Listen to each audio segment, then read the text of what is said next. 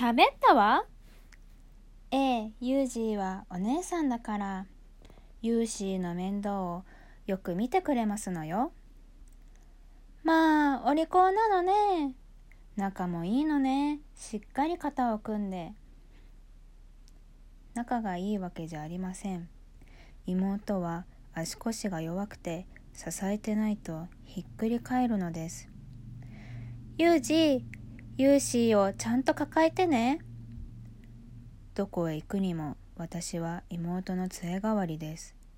そればかりでなく、ユージ、ユーシーを座らせてね。はい、ママ。ユージ、ユーシーにちゃんと食べさせてね。はい、ママ。食べさせたり、飲ませたり、トイレに連れてったり、こまごまと大変なのです。ユージ、ユーシーに風邪をひかせないでね。お返事は？外で走り回って遊ぶことのできない私の楽しみは勉強です。妹と違って私は頭がいいのです。家庭教師は私の学力はすでに中学生を追い越してると言いました。遺伝学には特に興味があります。でも妹は砂場で遊びたがります。もうダメあー、うーん。ユージ、ユーシーを泣かせないでね。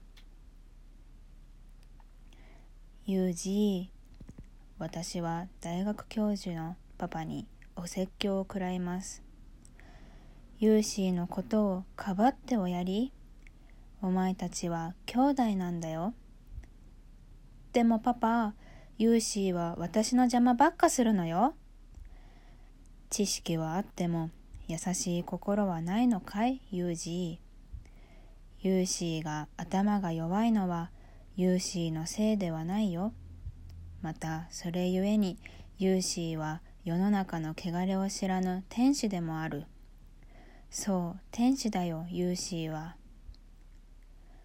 乱暴の時期にきれいに二分されなかった結果を悔やんでも仕方ありません。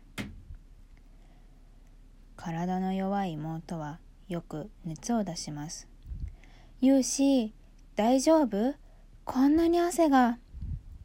そうすると妹でなく私の体中に湿疹ができます。ユーシーの風邪は治ったの？よかったわね。元気になって。まあ、もうほっぺたがすべすべして。熱が下がると妹はますます美しくなり、私の肌はカサカサ。妹は悪魔のように私の養分を吸い取っているのです。私は一生こういう目に遭うのか。一生妹への褒め言葉を聞き、妹を抱えて歩き妹に邪魔をされ一生この苛立ちとともに過ごすのか。いっそ妹を殺したい。私の不幸はそれほど深い。